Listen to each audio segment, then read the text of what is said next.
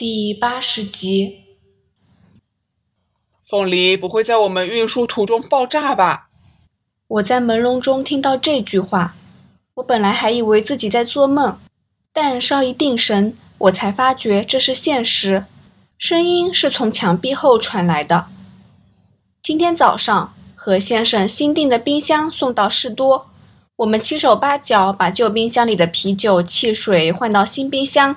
然后我用手推车将旧冰箱送到五个街口外的液冷店卖掉。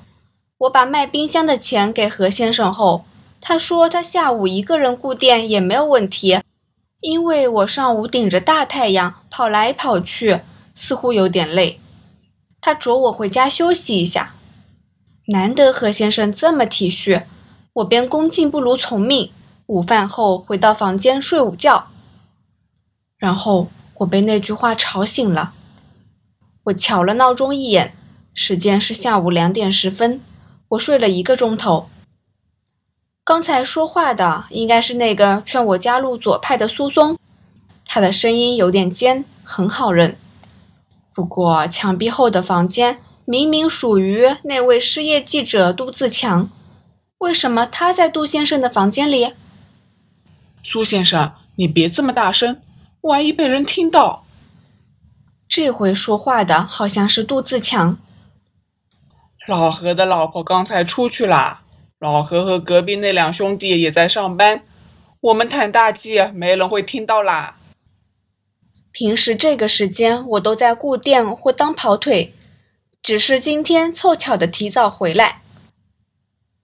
就算被人听到又如何？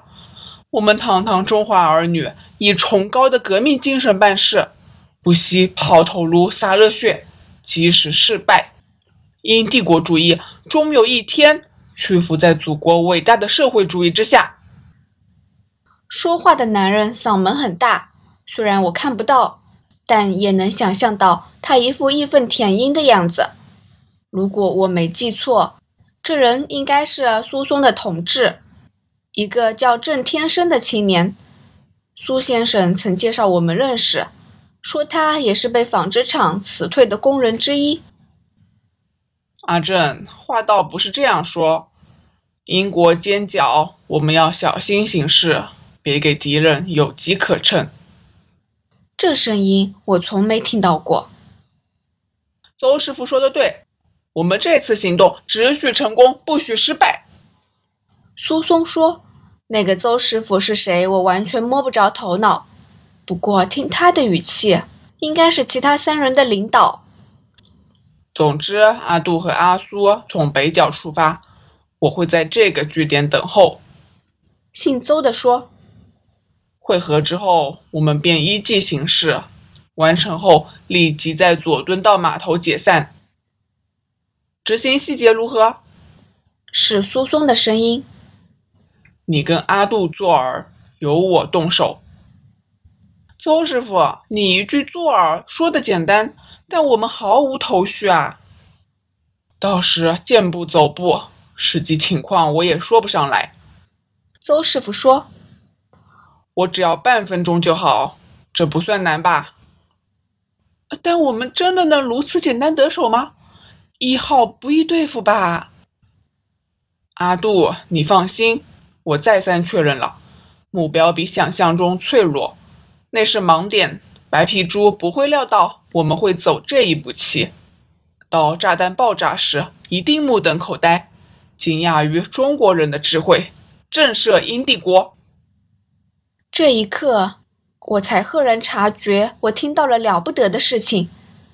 邻房的四个人大概在策划炸弹袭击，虽然天气很热。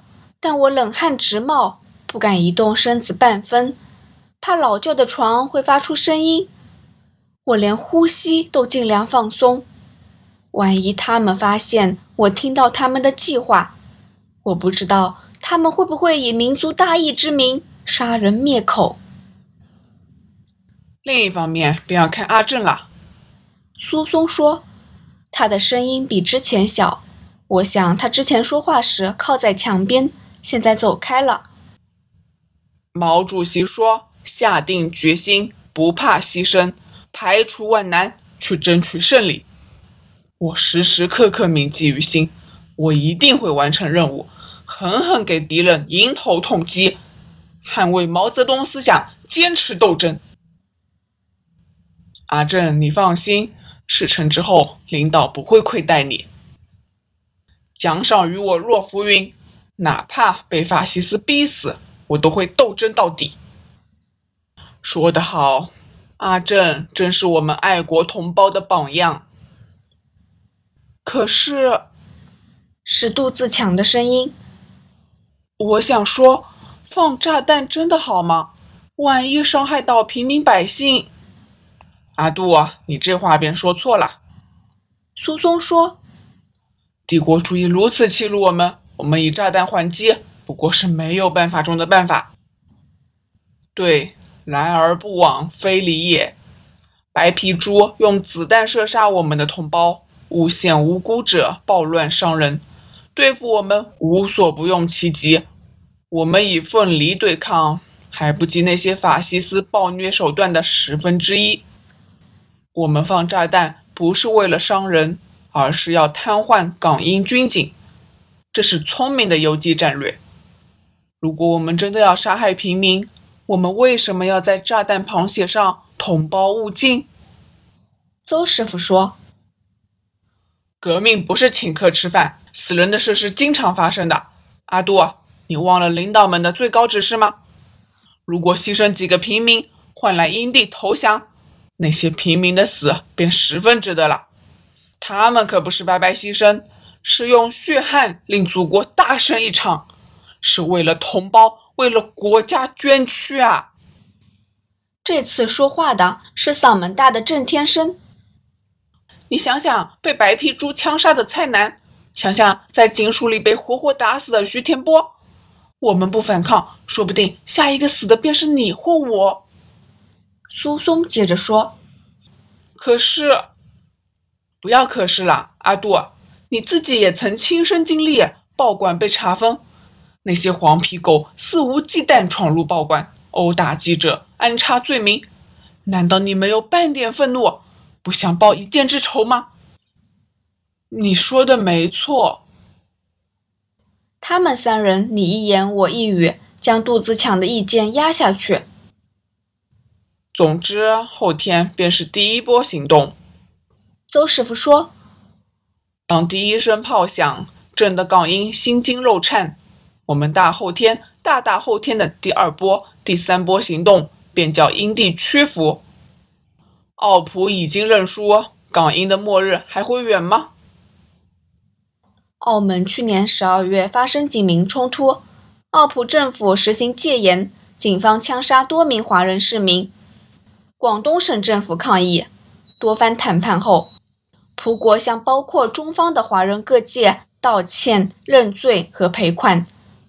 这应该给左派打了一支强心针。既然澳门的华人能够成功反葡抗暴，英国人败阵自是指日可待。